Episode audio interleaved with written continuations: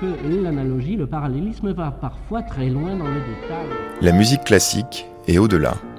C'est l'heure métaclassique avec David Christoffel.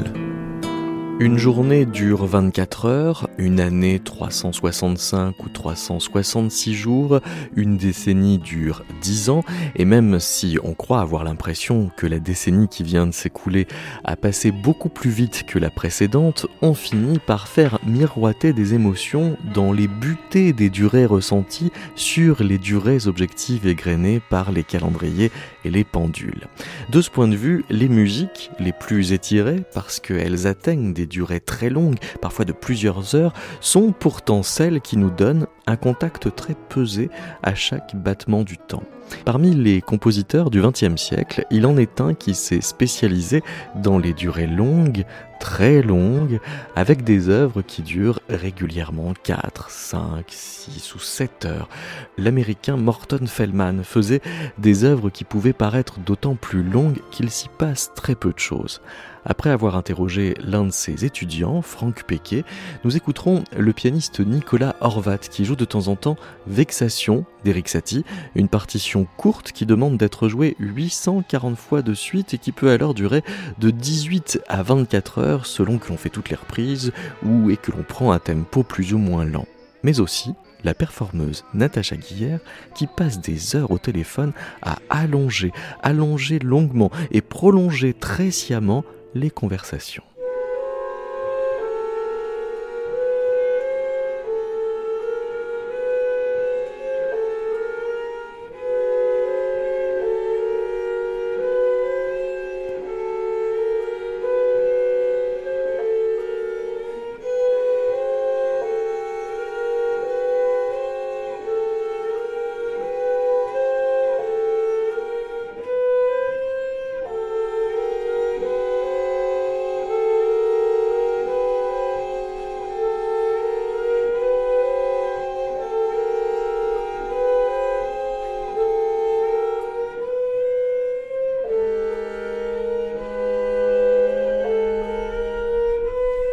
Piquet, vous avez euh, connu Morton Feldman. Comment vous vous expliquez qu'il ait fait des œuvres aussi longues? Plusieurs heures. Alors, euh, effectivement, j'ai connu euh, Feldman à, la toute fin de sa vie, donc en 87, alors que j'étais à l'université de Californie, San Diego et euh, il euh, venait tout juste d'être euh, invité pour faire un séminaire de composition. Et c'est à cette occasion que j'ai pu bah, l'approcher, si je puis dire.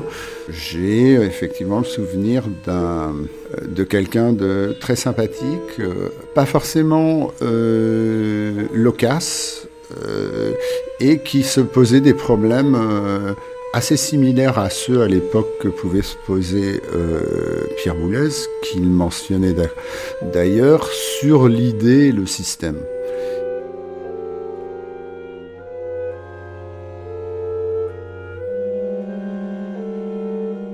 Quand, vous dites qu'il était euh, pas très loquace, euh, peut-être qu'il faut le rapprocher de sa musique. Alors ça veut dire qu'il n'avait pas grand-chose à dire, mais qu'il voulait le dire sur très longtemps?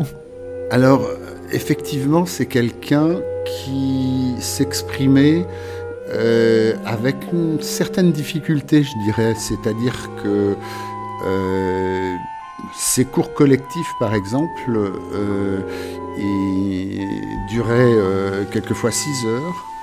Et donc on était convoqué à 2 heures de l'après-midi et on repartait à 8 heures du soir. On était à ce moment-là une, une, dizaine. Et il disait pas grand-chose. Euh, il nous avait présenté, je m'en souviens, Coptic Lights, qui était une de ses dernières œuvres, qui durait euh, bien 4 heures, euh, puisqu'il est réputé pour faire des œuvres très longues. Et le cours avait commencé sans vraiment d'explication. Alors peut-être qu'à cette époque, on était désireux d'explications, euh, de commentaires sur euh, comment vous avez fait pour euh, créer cette œuvre. En tout cas, elle nous en a assez peu donné, autant que je m'en souvienne. Et euh, il mettait la musique. Le cours se terminait, on était tous allongés par terre euh, à écouter. Euh, on pouvait dormir, c'était pas si important. Et après, éventuellement, en échange, et lui, il était là. et je veux dire que l'interaction n'était pas son fort avec nous, en tout cas, il disait pas grand-chose.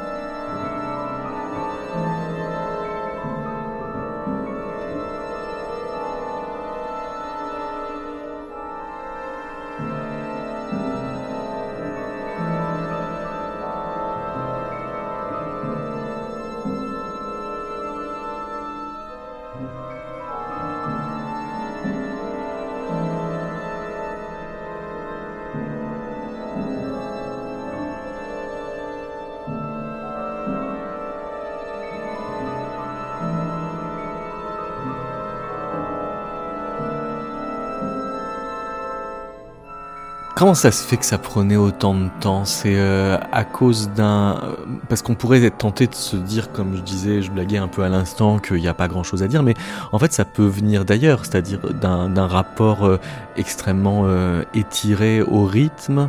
Pour que le rythme existe, il faut qu'il soit distendu Alors, je pense que Feldman était assez intéressé par l'idée que le temps est circulaire et donc à partir de ce moment-là qu'on est dans des stases temporelles qui euh, ne, sont pas téléologiques et on ne sait jamais quand est-ce qu'elles démarrent et quand est-ce qu'elles se terminent.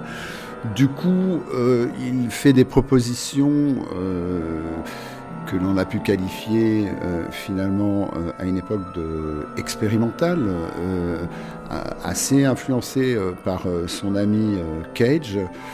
Euh, avec des structures euh, finalement euh, bien départagées. C'est-à-dire qu'il écrivait quand même, il avait un système compositionnel particulier et il travaillait sur les durées en stase, à savoir que les arrêtés n'est pas ce qui importait, ni les superposer. C'est difficile à dire euh, finalement euh, ce qu'il recherchait euh, dans ses compositions. Pour moi, c'est l'idée, comme Daniel Charles a pu nous le dire, d'un temps circulaire euh, donc euh, d'une stase euh, constituée de plusieurs moments, pas forcément avec des identités spécifiques, puisque quand on regarde son matériau musical, il y a assez peu de notes, c'est très minimaliste, et cela suppose une concentration finalement sur l'écoute, mais aussi bien finalement l'écoute de soi euh, que l'écoute des sons. Euh, et ça vous plonge dans une sorte de méditation.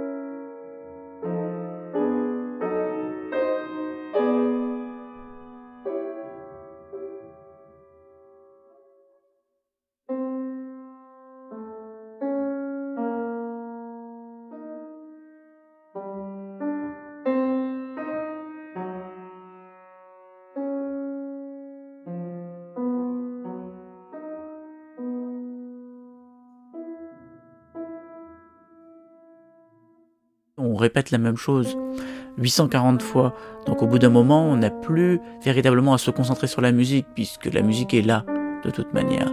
Les doigts font le travail, le cerveau aussi. Donc on peut se laisser aller dans la musique on peut se laisser aller dans l'émotion. En jouant 840 fois la même partition, il arrive toujours, tôt ou tard, des émotions particulièrement fortes. On va avoir ces émotions fortes, on va avoir le désespoir, on va avoir la joie, euh, la tristesse, euh, le recueillement, mais je n'ai jamais remarqué de, suite logique. La seule chose que j'ai pu remarquer, mais dans les vexations elles-mêmes, c'était euh, en général autour des répétitions 500 à 700 ou 400 à 680, enfin quelque chose comme ça. Véritablement un désespoir, mais qui peut être multiple en général, c'est d'ordre physique parce qu'on se dit quand même que... on se pose la question à savoir pourquoi on fait une chose comme ça.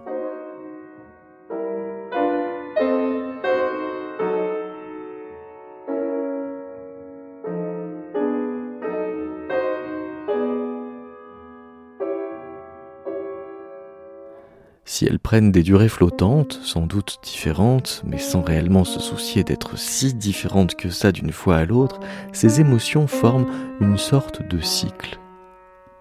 C'est un petit peu d'une certaine manière comme si... Enfin, ce moment de désespoir vous permet de dépasser véritablement votre corps physique ou vos limites. Et, euh, forcément, quand on dépasse toujours ses limites, on a un grand moment de doute et on a ce moment où, on aimerait arrêter, où, finalement on ne comprend même pas pourquoi on le fait, si ce n'est pour l'art avec un grand A, ou pour rendre hommage à un compositeur. Mais à ce moment-là, on pourrait le faire aussi à travers un récital. Et ce qui est étonnant, c'est que, enfin en revanche, ça arrive beaucoup moins souvent, c'est qu'il arrive de temps en temps qu'on a de véritables... Comment je pourrais dire? Moi, j'associe ça, le peu de fois où ça m'est arrivé, à une espèce de Enfin, pour les japonais, on appelle ça le satori. Après, on peut appeler ça le nirvana, sauf que le mot est devenu un petit peu, euh, comment je peux dire, un petit peu tôt et rien dire maintenant. Mais éveil, en quelque sorte. Euh, euh, clairvoyance.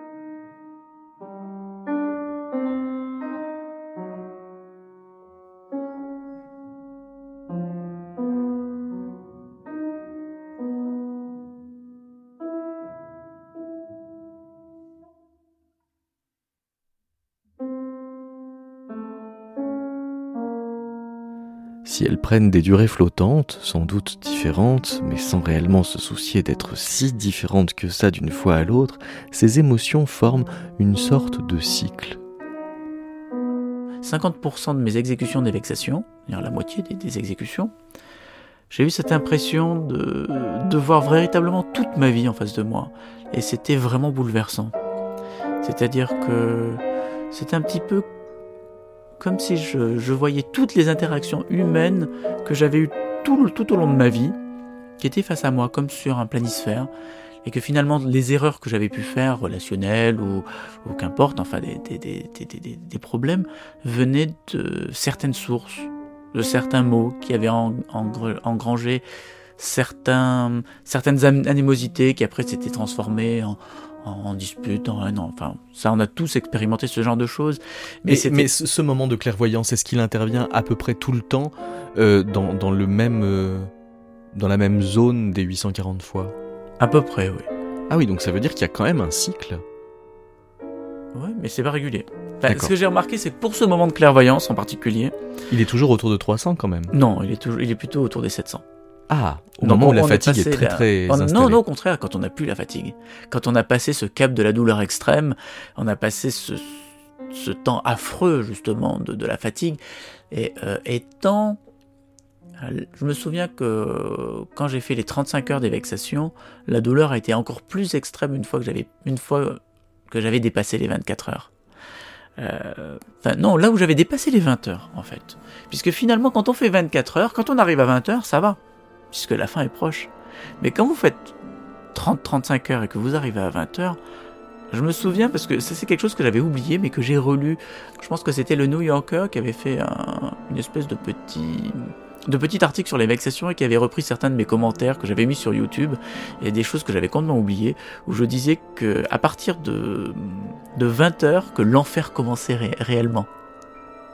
Il y avait quelque chose de, je dirais pas démoniaque parce que c'est un petit peu ridicule, mais de intensément douloureux.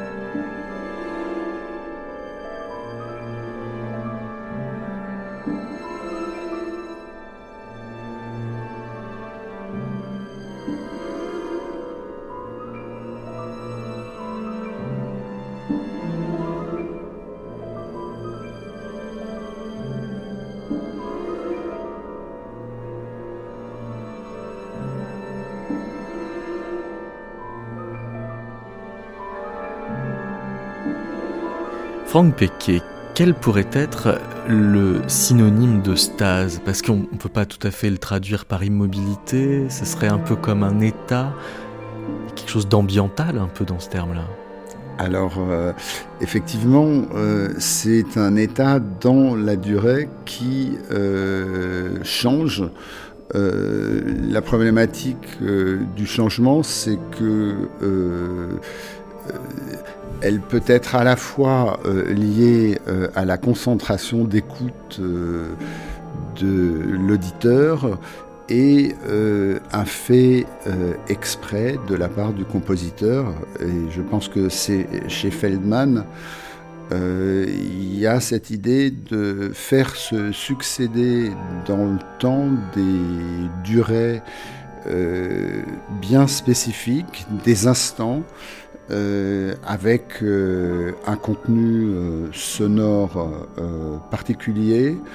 je ne pourrais pas dire comment finalement il est fait là, mais on a l'impression d'une suspension temporelle dans la mesure où on n'a jamais le sentiment que si on revient en arrière, euh, on retrouve euh, un bloc constructif qui va nous servir pour aller de l'avant. En fait, euh, c'est un principe de temps circulaire où les événements se succèdent les uns et les autres.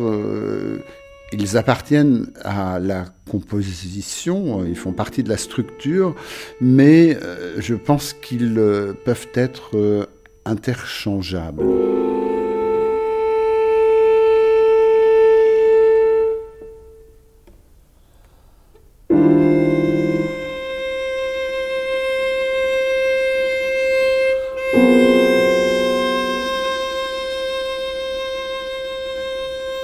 C'est une façon de, poser les, sons comme ça dans l'espace, comme vous disiez, sans véritablement intérêt pour savoir là où il s'arrête. N'empêche qu'il a quand même des procédés d'écriture qui sont très formalisés. Il utilise des chiffres, mais il les utilise pas comme des symboles. Il les utilise presque comme des garanties qu'il y aura surtout pas de sens métaphysique qui pourrait intervenir. Alors effectivement, il a une euh, conception euh, de la composition euh, assez boulésienne, hein, autant que je m'en souvienne lors des cours particuliers. Cela correspondait à la sortie de l'idée du système de Boulez dans Inharmonique 1. Et on avait souvent des discussions là-dessus, c'est-à-dire que moi je me lançais euh, dans euh, euh, des créations avec un système, quelquefois pas forcément une idée suffisamment définie. Et euh, j'ai d'ailleurs conservé de lui quelques écritures sur mon cahier de composition où, euh, pour euh, m'assister ou m'aider dans la création, il faisait un petit dessin d'une note à un rythme précis, pointé ou non, et disait ça c'est l'idée, on va la développer. donc on en avait deux ou trois et ensuite on, tu pourras construire à partir de là quelque chose. La musique classique et au-delà, c'est métaclassique avec David Christoffel. Euh, donc il y, a toujours eu une, fascination pour Boulez, le concepteur d'un système euh, et qu'il articulait autour d'une idée, et en même temps euh, une sorte d'humour pratiquement sarcastique vis-à-vis de tout ce qui pouvait relever de l'académisme. Il faut quand même le dire, c'est-à-dire qu'ayant été très proche de Cage, euh, il rejetait euh, peut-être avec une sorte de paradoxe, euh, en tout cas pour l'étudiant que j'étais, c'était comme ça que je l'avais perçu. Euh, il, rejetait l'académisme, mais il se servait finalement d'une sorte de discours théorique pour justifier auprès de ses étudiants comment construire leur propre musique. L'aléatoire dont on a beaucoup parlé, dont il s'est utilisé, était un aléatoire construit. Mais un, aléatoire à, charge contre quelque chose qui serait plus organique, on a l'impression, euh, dans ce que vous décrivez de la manière dont vous vous a quasiment appris à composer, que euh, on pose un geste quasiment gratuit, qu'importe le point de départ, pour peu qu'on ait un beau développement. Alors après, c'est euh, la problématique d'avoir un matériau euh, qui vale euh, quelque chose, soit en le contextualisant dans la temporalité, soit parce qu'on a une idée et on veut l'exprimer sans forcément vouloir se contraindre à des modalités classiques, on va dire, de développement.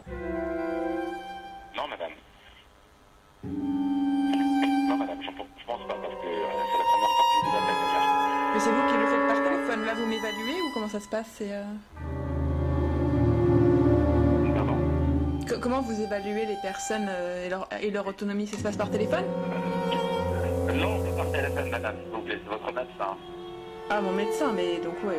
Mais je euh, vous savez, j'ai vu, hier, j'ai vu mon médecin généraliste en vélo.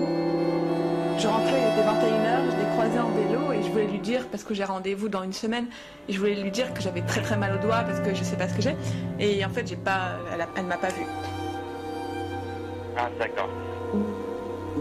Alors, vous avez quand même son numéro de téléphone, madame Ouais, ouais, je crois que j'ai même son portable.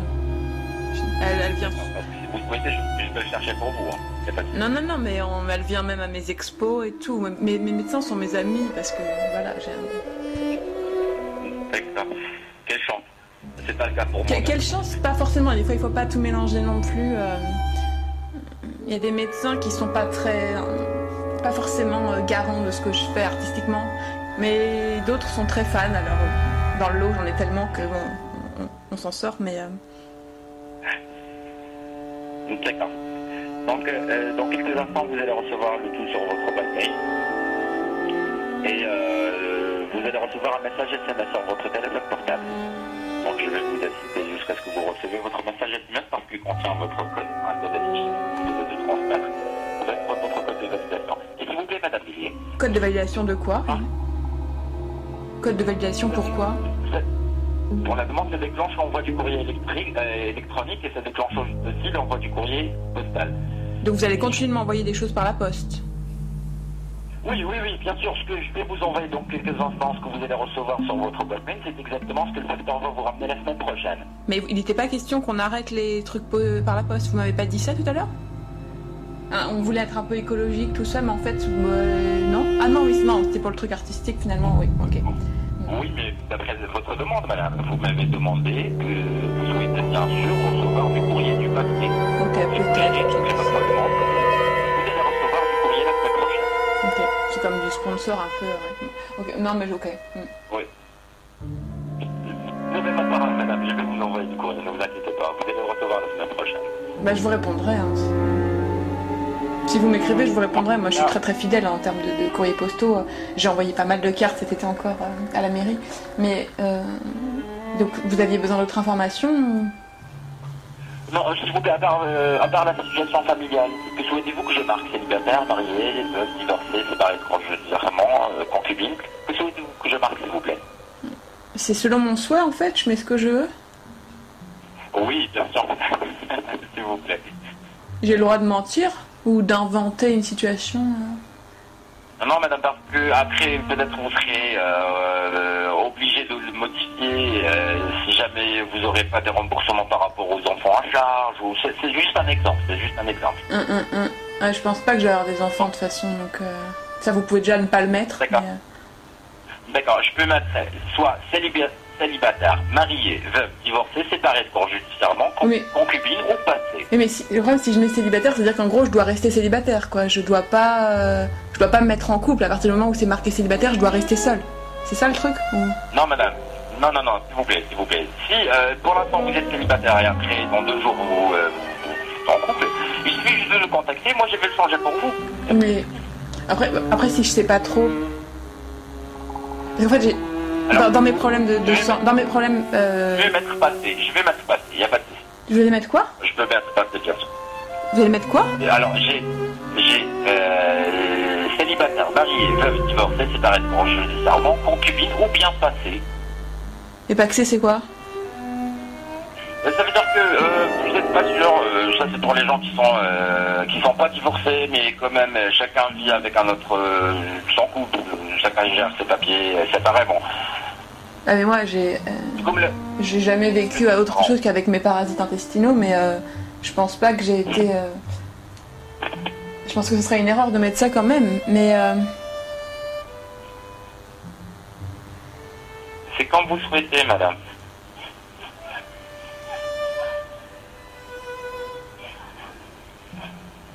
S'il vous plaît, vous souhaitez que je mette cél- célibataire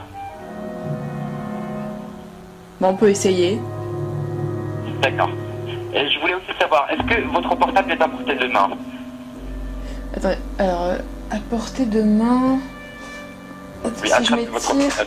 Oui, en m'étirant, j'atteins mon portable. Oui, oui.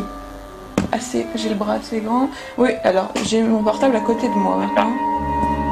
D'accord. Je vais vous envoyer votre message SMS qui contient votre euh, code de validation. Comme vous le vous plaît. Et ça, vous- dès que vous recevez le message, dès que vous me communiquez le code, ça va déclencher l'envoi automatique du courrier euh, sur, le, sur la boîte mail. En fait, sur la boîte mail. Vous allez recevoir votre mail à l'instant même. Ouais, vous êtes aussi euh, vif que moi. Oui, c'est mon travail, madame. Vous faites des formations pour euh, la vivacité? Pardon, je dis ça, je vais être dans le, Oui. dans le séminaire de Bernard Andrieux, donc on va en reparler, mais.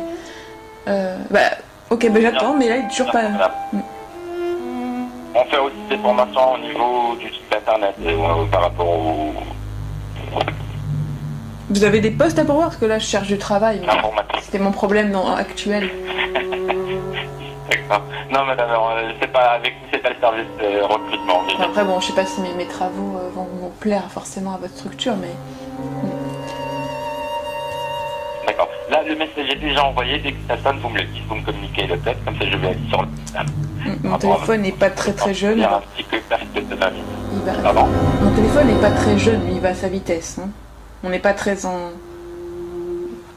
Tout comme moi. Tout comme moi. Comme ça, comment ça, comme vous Euh, vous m'avez dit que votre portable, mais c'est pas, c'est pas un portable qui est jeune. Moi. Vous, votre portable n'est pas jeune Non, plutôt moi. J'en fais partie de l'ancienne génération, madame. Ah. Donc, dites-moi s'il vous plaît, est-ce que vous avez reçu un message SMS C'est bon? Mais apparemment, non. Si. Si, comme la vie. Non, j'ai pas reçu de SMS. Le message SMS. Sur le 06 28 09 79 27. Alors là, je. Non. Par contre, c'est vrai que mon numéro de téléphone, je le connais. Tout à l'heure, vous m'avez pas Natacha. Guillère, comment on fait pour euh, faire durer comme ça une conversation téléphonique Euh, ben, moi souvent, en fait, quand je reçois des coups de téléphone, c'est souvent des, gens qui veulent me vendre quelque chose, souvent sous forme d'arnaque. Et je crois que ma technique, en fait, c'est de passer par euh, l'intime. En tout cas, d'inverser euh, les rôles où finalement la personne veut en savoir sur moi, me questionne, ou c'est déjà des choses sur moi parce qu'elles sont publiquement accessibles. Et j'essaye d'inverser la chose c'est moi qui vais poser des questions à l'interlocuteur que je ne connais pas, 68. De manière à le faire parler de lui et jusqu'à quelque chose de l'affectif ou de la confidence. Et quand la personne se rend compte que je m'intéresse à elle, finalement, elle est très surprise et très agréablement surprise de ne pas se faire envoyer promener souvent comme le mot arnaque souvent met fin à la discussion. Je sais comment arrêter la... Et si au contraire je... Que la discussion téléphonique dure longtemps, euh, il faut que je passe autrement vers euh, des choses qui sont, vont les surprendre et, et ils vont sans doute se faire avoir. En tout cas, commencer à se livrer et là la discussion peut durer. euh, enfin, En fait, c'est-à-dire que quand on, on ouvre euh, le, la boîte de, de l'intimité, 06, on, on 23, éclate euh, 68, les contraintes 50, de temps. 06, 06, Ah, je pense 23, intimité, il y a aussi le 68, côté, 50, euh, 06, 06, 23, humain où 50, finalement je vais 06, m'intéresser à 06, cette personne qui est sinon souvent assez maltraitée dans les appels comme ça de vente. Euh, Il y a beaucoup d'agressivité et, et en fait le fait de, de pseudo créer un lien euh, avec un inconnu comme ça qu'on ne connaît pas, qu'on ne voit pas et avec une gentillesse ou en tout cas un intérêt pour, pour lui, pour ce qu'il me propose, ou en tout cas pour aller plus loin, en savoir plus sur lui.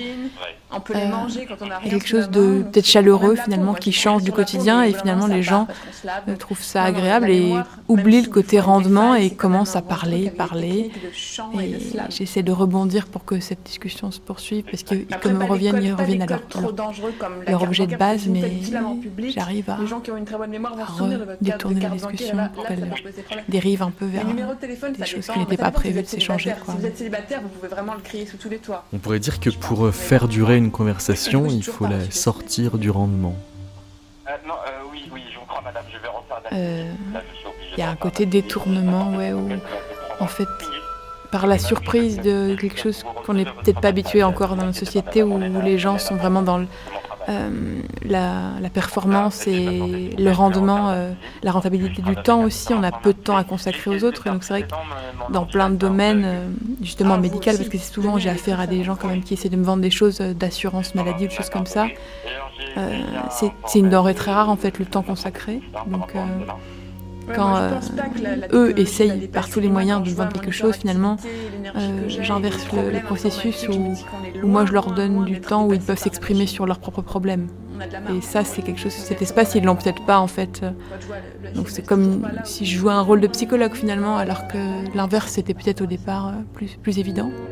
Et, et en fait ça marche parce que sans doute les gens ont des trucs à dire et n'ont pas l'espace pour le faire. Donc c'est le, le moment un peu euh, improbable où ça a lieu.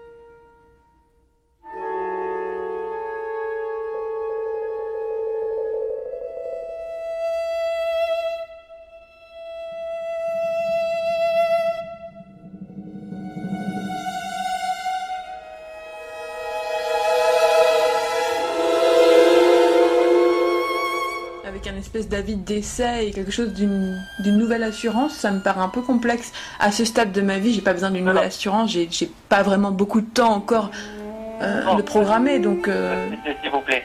Non, non, non, s'il vous plaît, la documentation que je vous ai envoyée, ça concerne le capital que vous aurez le droit de toucher en cas de perte d'autonomie. Mais on dirait aussi que vous mettez de la psychologie là où il demande de la communication. Quand par exemple il vous demande une information, euh, vous faites un petit peu foirer la demande d'information pour un motif plus ou moins personnel, mais quoi qu'il en soit assez inattendu, justement parce qu'il il rompt la logique de juste comprendre l'information. Oui, il y a un petit côté euh, ironique, je pense aussi, qui n'est pas tout de suite détecté par la personne en face, mais où d'un moment elle se rend compte que je joue un peu avec ses demandes et à la fois elle rigole et à la fois elle se laisse entraîner.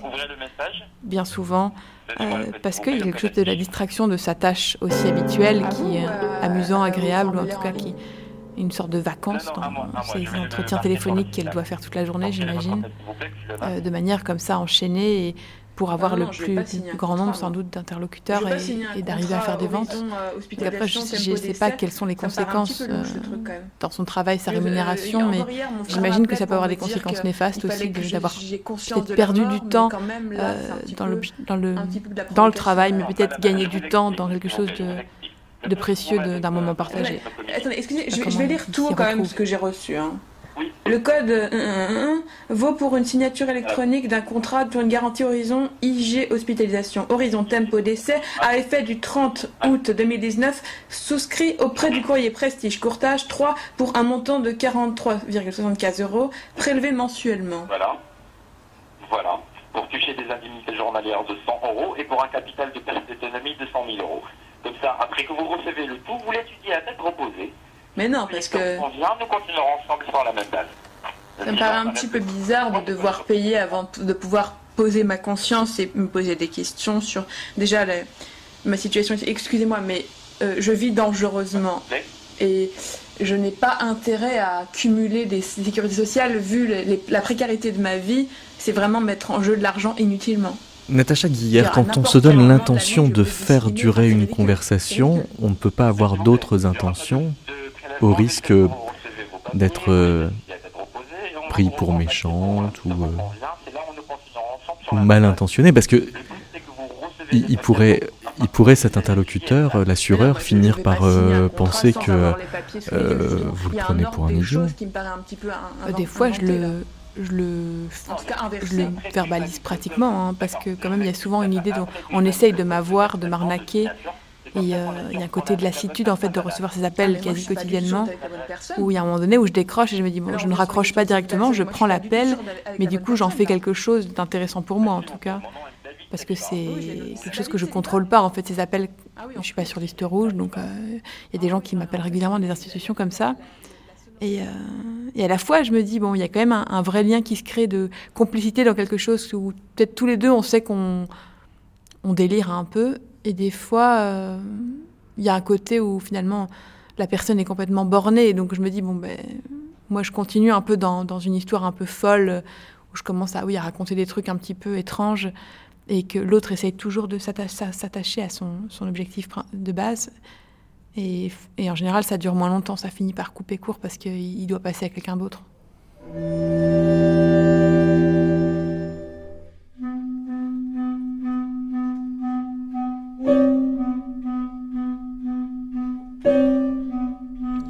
Parce que c'est vrai que quand euh, on voit euh, la durée d'arrivée, euh, qu'on voit par exemple que tel quatuor va durer 5 heures, on peut avoir l'impression que la durée va envelopper tous les événements qui s'y déroulent, alors que c'est le contraire, c'est-à-dire que la durée n'est jamais que le résultat d'un processus qui est assez millimétré finalement.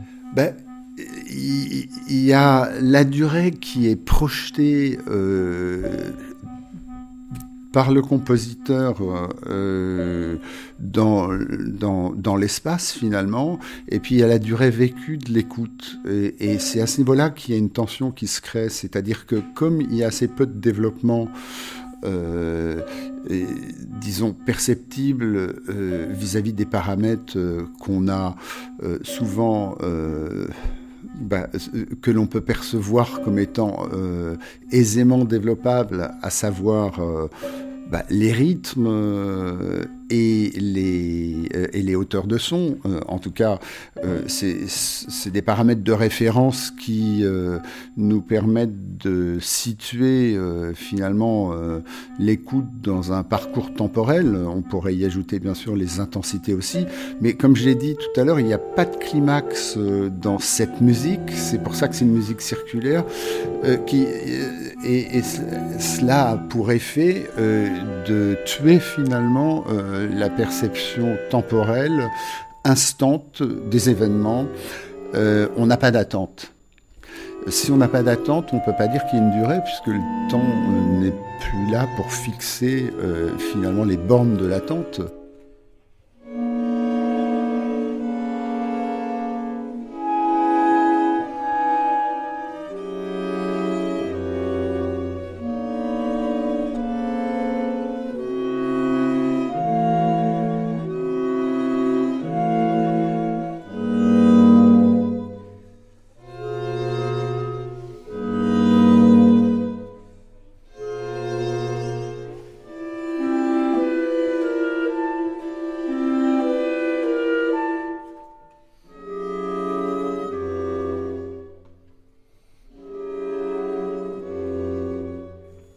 Mais est-ce qu'on peut parler d'une intention méditative? Parce qu'il y a une efficacité à disperser l'attention au sens où euh, l'attente se trouve abolie, mais est-ce que pour autant cette abolition fait partie du programme? Enfin, est une, un, projet?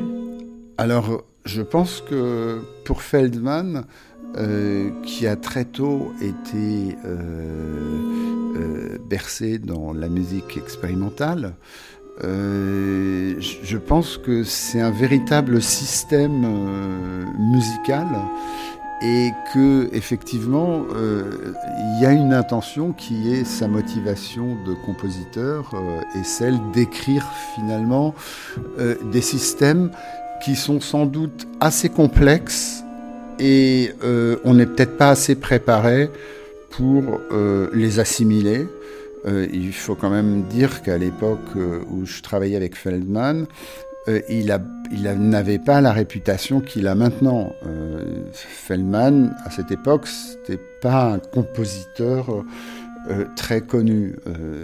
Cage, oui, mais pas Feldman. il y a un regain d'intérêt aujourd'hui sur Feldman parce qu'il y a une sorte d'énigme dans ce qui nous fait écouter. Et justement, elle est peut-être dans cette intention méditative dont vous parliez. Euh, où va-t-on lorsque euh, l'on veut euh, vouloir faire entendre des stases méditatives sur le son. Que cherche-t-on? Est-ce que c'est lié à une philosophie bouddhiste, hein, est-ce qu'il n'y a pas une influence derrière, une forme d'idéalité euh, euh, qui consiste euh, à dire qu'il faut faire abstraction de l'écoute consciente et, passer le cap vers un état méditatif? Moi, je l'ai pensé, en tout cas, tout à fait à l'expérience, en écoutant ses œuvres par terre et en constatant que tous les étudiants euh, était comme moi euh, dans cette sorte euh, d'extase, d'écoute extatique qui produit quand même physiquement son effet, qui est celui de, oui, d'endormir, mais agréablement, on va dire, la conscience réflexive.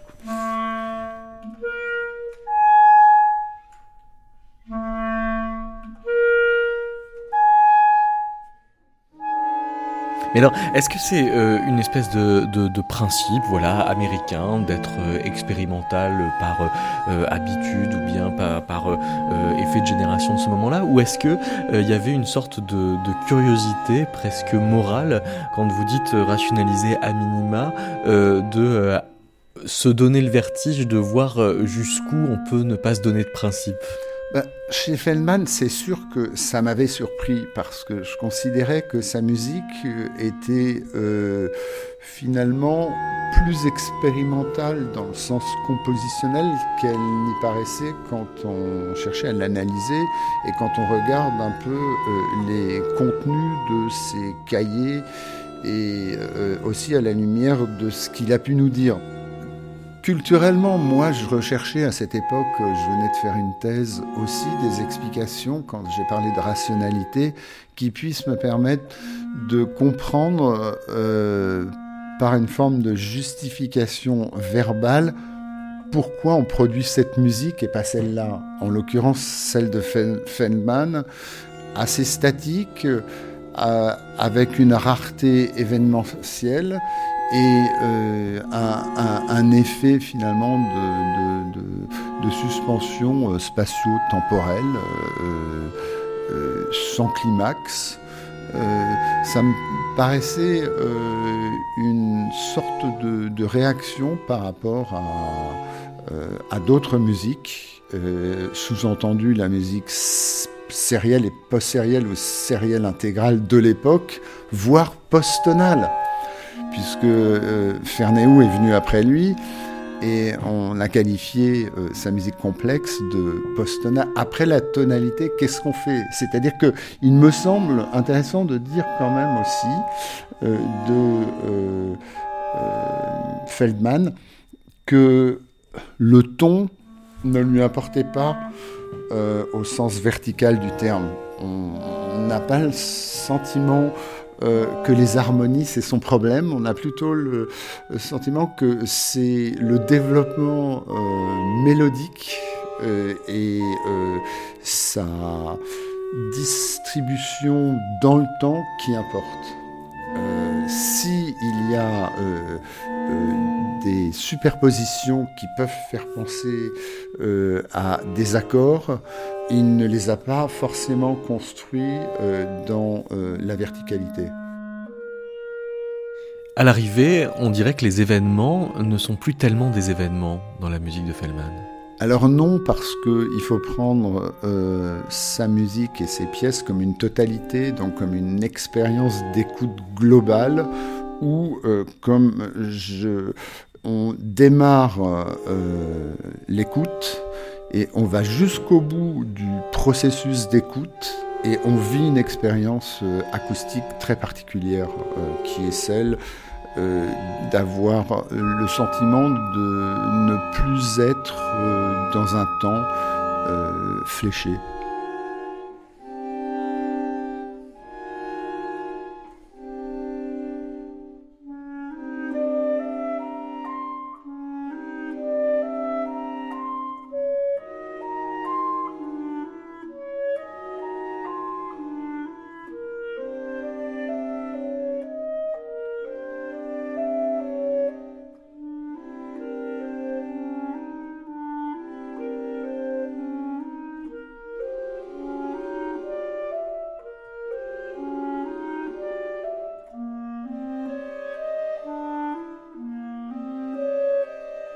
Est-ce qu'il faut euh, inventer sur soi-même pour combler?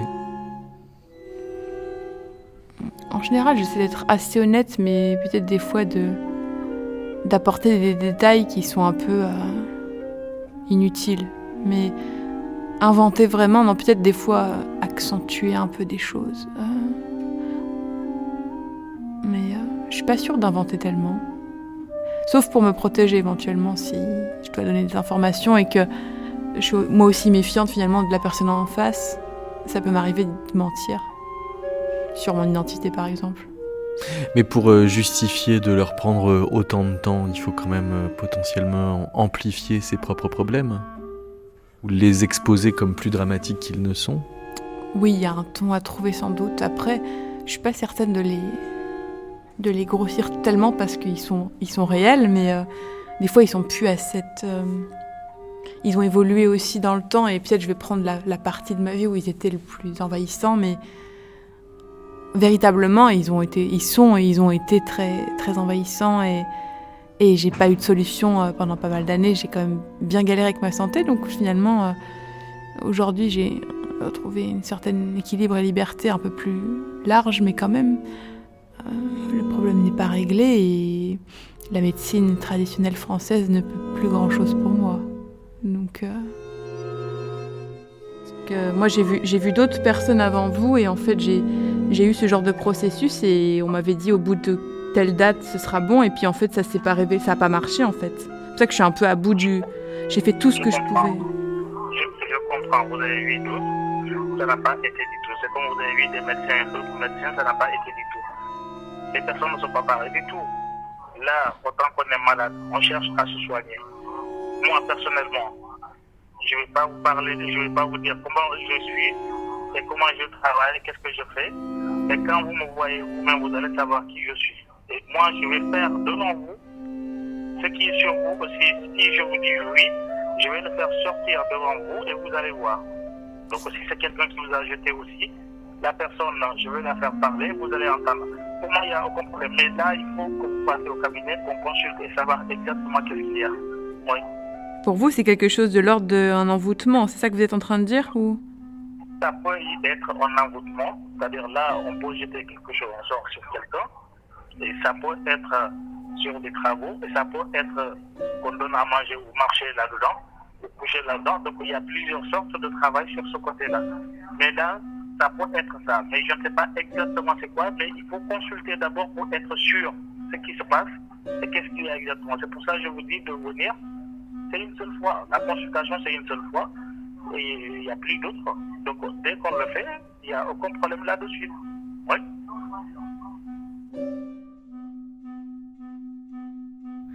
Mais se diriger vers euh, ces solutions avec, par exemple, la contrainte de rester le plus longtemps au téléphone, c'est une manière de jouer avec. Oui, il y a toujours un côté un peu ironique à la fois c'est quelque chose auquel je crois, euh, puisque ces dernières années, c'est quand même ces, méthodes-là que j'ai expérimentées sous des formes diverses, mais aussi bien des danses rituelles que des, rencontres avec des, pailles brésiliens. Et euh, il s'est passé des trucs quand même.